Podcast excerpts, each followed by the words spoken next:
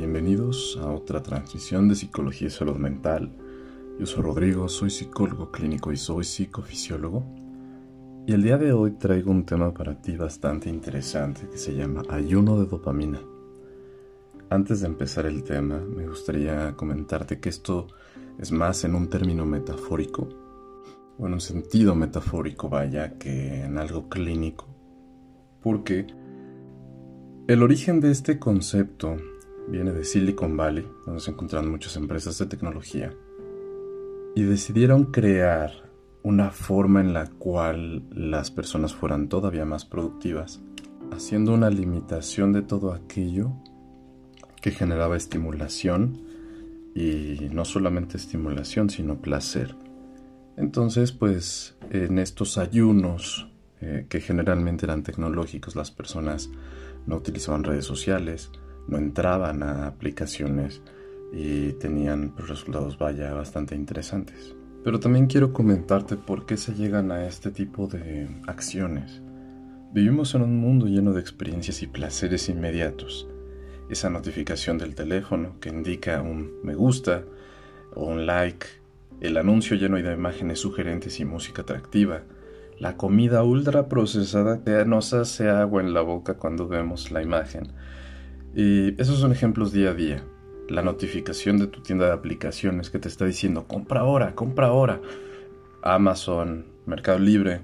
Y no es porque yo les esté tirando estas marcas, solamente te estoy diciendo que cada vez somos más víctimas o cerebralmente somos víctimas de esto que mata nuestra atención. Y si bien la dopamina no es algo que nosotros podamos controlar en cuanto a su producción, sí podemos controlar los estímulos que dentro de la psicología cognitiva, o sea, nosotros esto lo podemos ya explicar dentro de las ciencias cognitivas, como un reforzador. Nosotros generamos algo que es tolerancia y autocontrol cuando estamos haciendo este concepto de ayuno de dopamina, que realmente lo que nosotros generamos es detener la cantidad de refuerzos asociados a mirar el teléfono, a comprar aquello que nos es gratificante, que puede ser a lo mejor un producto, e incluso y en, en efecto consumir alguna sustancia que nos genere esto. En un principio, cuando se habló del circuito de la dopamina, y para ello déjame explicarte un poquito cómo, cómo es esto, sabíamos que dentro de las adicciones juega un papel muy importante. Entonces nosotros tenemos que las vías dopaminérgicas se proyectan desde la parte alta del tronco del encéfalo, del área tegmental ventral, la sustancia negra, el núcleo accumbens, la amígdala, el estriado dorsal y la corteza prefrontal. Estas regiones tienen una implicación muy importante en la voluntad, en el control de la voluntad incluso. La amígdala es uno de esos lugares enfocados en el miedo y en la formación de experiencias. Entonces, ¿qué es lo que pasa? Que hay mucha gente que tiene un muy pobre control de impulsos y encima se mete en café todas las mañanas, y no digo que esté mal, te metes café todas las mañanas, fumas, tienes malos hábitos, no duermes bien, te da miedo, eh, situaciones obviamente normales que puede ser el trabajo, lo económico, pero vaya, no estás al 100. Entonces claramente tu cerebro tiene una reacción y busca compensar. Yo tenía una paciente que si es que yo me aviento mi media hora viendo eh, ofertas en Amazon, ya con eso me siento más tranquila. Y le digo, bueno, pues es que vaya, o sea, claro, estás estimulando tu cerebro con reforzadores que te hacen sentir tranquila al ver miles de cosas que quizá no puedes comprar, pero ¿cómo te hace sentir al final? Mal. Mal porque no las puedo comprar. Claro, entonces, cuando hablamos de ayuno de dopamina, más bien hablamos de algo comportamental y conductual, que nosotros empezamos desde la voluntad. Recordemos que todos los cambios en nuestra vida tienen que ser voluntarios. Si no los hacemos así, nos condenamos. ¿Ok? Entonces, hasta hace poco se consideraba que las adicciones eran algo totalmente de comportamiento, de que no le echabas ganas, ¿no? Y únicamente hábitos y fuerza de voluntad los quitabas. Esto no ocurre así. Hoy hablamos, por ejemplo, de adicciones o conductas adictivas, como el juego patológico, el Internet, las redes sociales, los teléfonos inteligentes, y así nos podremos seguir con un montón de cosas. Sabemos hoy día que el aprendizaje está mediado por las recompensas, y desempeña un papel fundamental en adicciones, pero cuando hablamos de conductas adictivas pasa exactamente lo mismo. Cuando hacemos un ayuno de dopamina nos estamos refiriendo al control de aquellas conductas que parecen totalmente eh, inadvertidas. Por ejemplo, quiero que hagas un ejercicio e intentes el día de hoy contar la cantidad de veces que desbloqueas tu teléfono, puede ser por hora, y quiero que te des cuenta de cuántas veces fue para ver redes sociales. Yo les digo a mis pacientes y te invito, si cada vez que desbloqueas el teléfono tomas un libro y lees dos páginas, ¿cuántas hojas al final pudiste leer? Y te vas a dar cuenta que es un número considerable. Entonces, poner en práctica el desapego a este nivel nos ayuda porque tenemos una vida mucho más rica en emociones. Te voy a decir algo. Ya se ha investigado que en medida que pasas tiempo en el teléfono o frente a una pantalla, te sientes más solo. Entonces, a lo que yo te invito hoy es primero identificar esto que en muchas personas es un problema, y no solamente me refiero a celulares, sino en general a la gratificación que recibimos al tener un like en una foto. Vamos, hay gente que solo sube fotos para eso. Realmente la apuesta es poder controlar nuestra necesidad. Esta semana yo había hecho un challenge que le llamé el No Phone Challenge, que era realmente pasar de un smartphone a un teléfono increíblemente básico con WhatsApp e intentar estar así durante 7 días y registrar qué pasa. A su vez también, e, evidentemente en esta semana yo eliminé redes sociales de mi vida, es muy probable que después de que yo publique este podcast, que seguro va a aparecer en redes sociales, vuelva mi confinamiento lejos de redes, porque en realidad es que las redes quitan mucho tiempo. Se ha investigado y por ahí hay una entrevista que le hicieron a Bill Gates y a Jeff Bezos y les preguntaron que cuál era su clave de la productividad y ellos decían el tiempo, utilizar el tiempo de manera más inteligente. Yo lo que te invito es eso, justamente no lo desperdicies abriendo aplicaciones que no te dejan nada útil bórralas inclusive. Hay gente que dice, pero ¿cómo vas a estar sin redes? Bueno, no me estoy muriendo. Yo estoy aprovechando mi tiempo, ya leí dos libros. En una semana. Y no es, ah, pues has de tener mucho tiempo. Tengo tanto tiempo como tú. Todos tenemos 24 horas, no hay alguien que tenga más horas en su día, solamente las ocupan mejor. Y esto no es como para que te sientas mal, al contrario, ocúpalo. Y derivado de eso, te voy a dar una serie de recomendaciones que me gustaría que si tú haces, más allá de un ayuno de dopamina, estos son formación de hábitos que nos ayudan a ser mejores y son nueve puntos. A lo largo de la vida vamos entendiendo que si nosotros no hacemos de nuestra salud una prioridad, vamos a caer en condiciones de enfermedad. Muchas veces no cuidamos nuestra salud hasta que ya se convierte en un proceso, pues vaya, de deterioro y entonces nos asusta perderla. Entonces el punto número uno que yo te recomendaría es hacer de nuestra salud nuestra prioridad número uno. ¿Por qué? incluso más la salud física que la salud mental, porque debemos empezar cuidando nuestro cuerpo, amándolo. Los budistas dicen, solo tienes un cuerpo, tu alma solo va a habitar en un lugar y ese es tu cuerpo. Si no cuidas tu cuerpo, vaya, lo pierdes todo. Entonces hacer de nuestra salud nuestra prioridad tiene que o va de la mano con el segundo punto, que es hacer ejercicio. No hacemos ejercicio porque no nos gusta. No hacemos ejercicio porque nos da flojera. Todos los días realmente es difícil, yo lo sé. Quizá tu trabajo no te lo permite, pero mira, está comprobado científicamente que hacer ejercicio también libera cierta cantidad de endorfinas que no solamente nos ayudan a liberarnos de estrés, sino que también nos ayudan a poder tener una vida más saludable, sobre todo aquellos ejercicios aeróbicos, cardiovasculares que brindan salud más allá que otra cosa. ya, bueno, si quieres hacer músculos, si te quieres poner a, a cargar pesas, bueno, eso te va a ayudar también pero de entrada el ejercicio es benéfico. El siguiente consejo que yo te daría es comer bien. Es todo un arte. Es todo un arte. Hay personas que intentan diferentes tipos de dietas. Hay personas que hacen ayunos prolongados. También está el ayuno intermitente. Yo realmente te podría comentar en mi experiencia un momento donde yo fui vegetariano. En ese año sí tuve una vida mucho más saludable. Sí te podría decir que fue todo un proceso donde yo estaba comiendo muy bien. Desafortunadamente en el tiempo en el que lo hice estaba yo haciendo mi servicio social, lo tuve que hacer en una comunidad rural donde no teníamos obviamente acceso a muchos alimentos y bueno pues cambió. Pero me di cuenta de algo, me di cuenta de que no existe la forma perfecta para comer. Existen diferentes dietas, yo solamente te diría come saludablemente y eso de comer saludablemente ya sabes que es comer bastantes verduras, frutas, toma agua, sobre todo toma agua. Deja todo ese café que después tomar. Hay gente que se toma tres tazas en la mañana y tres en la tarde y de repente ya te tomaron un litro. No hagas eso. Al final nos termina haciendo más daño que beneficio. Entonces alimentarte saludablemente es uno de esos elementos que van a permitir tener una condición de salud. Que van a hacer que tu cuerpo no esté cargando con peso de más y evidentemente eso le ayuda a tus articulaciones, a tus rodillas, a tu espalda, todo.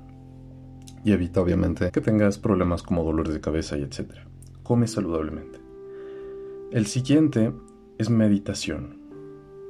La meditación es base si queremos tener una vida saludable. Si nosotros queremos desconectarnos de todo este mundo de estímulos, debemos llevar acciones concretas que nos ayuden a tener una vida más tranquila. La meditación, y existen muchísimos tipos de meditación, son elementales. Busca una aplicación y si no quieres hacer uso de la tecnología, imprímelas, tenlas ahí, léelas, llévalas a cabo. Las meditaciones guiadas son un excelente elemento porque tienen un punto que en la psicología se llama imaginería guiada. Nos ayuda a poder visualizar a través de esta meditación la meditación es clave y nos ayuda a soltar. Hay muchas personas que el estrés maneja sus vidas y créeme, a veces no tenemos tiempo para hablar con alguien, no tenemos un momento para poder escribir. Hay diferentes formas, no necesariamente meditación, pero trabajar las emociones es uno de sus elementos importantes. Yo la que te recomiendo es meditar. Y a veces nos vamos a topar con personas que dicen, no, no, no, es que a mí me cuesta mucho trabajo, yo no puedo concentrarme. Bueno, ellos son a veces los que más necesitan hacerlo. Okay. El siguiente tip que yo te recomiendo es leer. Cuando nosotros leemos, no solamente tenemos el mejor ejercicio neurocognitivo para estimular nuestro cerebro, sino también generamos diferentes ideas, opiniones. Es importante que leamos de todo, desde novelas, libros de ciencia, libros de lo que tú quieras, pero lee. El promedio en México de lectura es de uno a tres libros por año. Y eso está impresionante porque la gente no lee. La gente no lee y no le interesa leer porque les da flojera, porque no tiene imágenes, porque son muchas hojas. Si no empiezas a leer hoy, te vas a arrepentir de todo lo que pudiste haber aprendido. Entonces, leer es uno de esos ejercicios que calma la vida, vaya, la mente. Y además te hace aprender muchas cosas interesantes. Te digo, yo en una semana sin teléfono leí dos libros, que eran aproximadamente 200 hojas cada libro, entonces claro que sí se puede y puedes aprovechar tu tiempo de mejor forma. Otra de las cosas que yo suelo hacer es, antes de la pandemia yo iba al menos dos o tres veces al mes a lugares con naturaleza. Porque la naturaleza ya también está comprobado, por ahí están los baños de bosque que hacen los japoneses que se llama Shinrin Yoku, si quieres busca. Los baños de bosque está comprobado que tienen un beneficio terapéutico, y si tú no te conectas con la naturaleza, vivir encerrado y apartado de ella, a veces es algo que nos aleja mucho de ese origen que no necesita la manipulación de la mano del hombre. Yo siempre creo que la naturaleza es hermosa por el simple hecho de que no necesitas más que estar en ella y todas las cosas ahí ya tienen un orden, ¿no?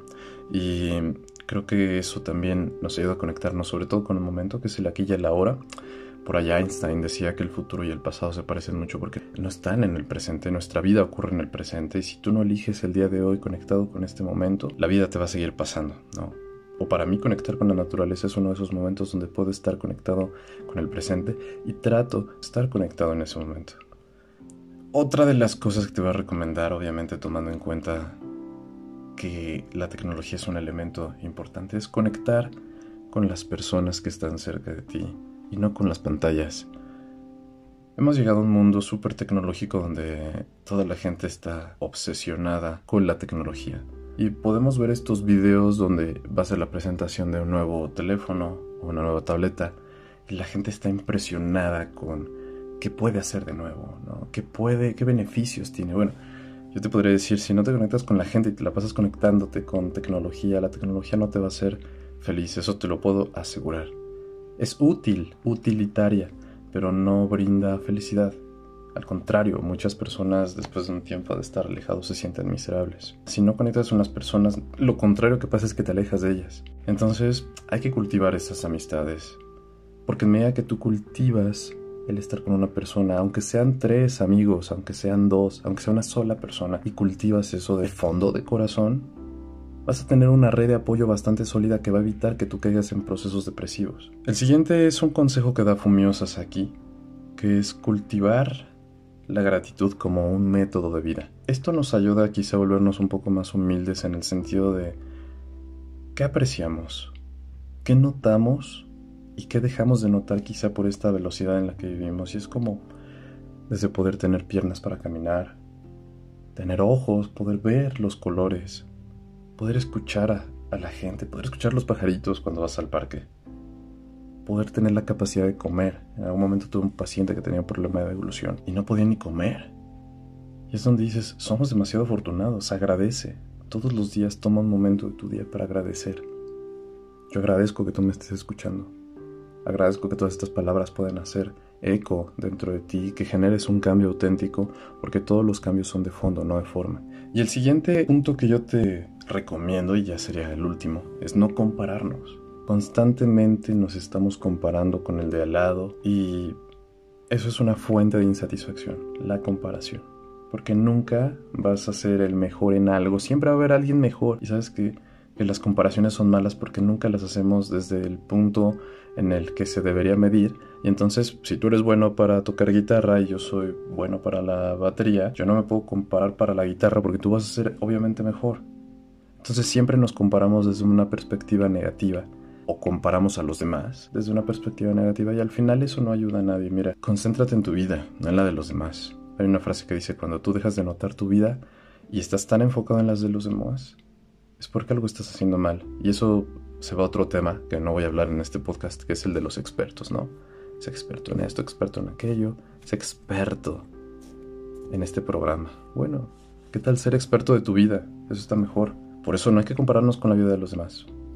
La nuestra es lo suficientemente valiosa y mientras tú te enfoques en ella, mira, lo demás deja de ser importante y eso lo entendí en estas semanas en redes sociales porque no me interesó saber nada de la vida de los demás. Y por ahí me llegaron algunas notificaciones todavía que me habían etiquetado en cosas, ni siquiera las abrí, no me interesa, perdón, y no es mala onda. Simplemente es que entre tanto uno se mete en estas aplicaciones y ves que las notificaciones son videos y en memes, es tiempo que te pudiste haber evitado. Y no con eso digo que está mal. Simplemente date cuenta para qué usas tú tus redes sociales. ¿Las usas para publicar memes? ¿Es tu trabajo? ¿Por qué lo haces? ¿Te pagan por hacerlo? No, simplemente soy curioso, ¿no? Bueno, pues ten en cuenta que todo ese tiempo invertido para generar una, no sé, una imagen, una perspectiva en los demás, para que te vean como gracioso, atractivo, yo creo que tú no naciste para ser bufón en redes sociales. Ahí te lo dejo como tarea. Y tampoco es regaño, simplemente es un consejo. Y bueno, al final el ayuno de dopamina, como te lo decía en un inicio, es un término que realmente más bien se puso de moda.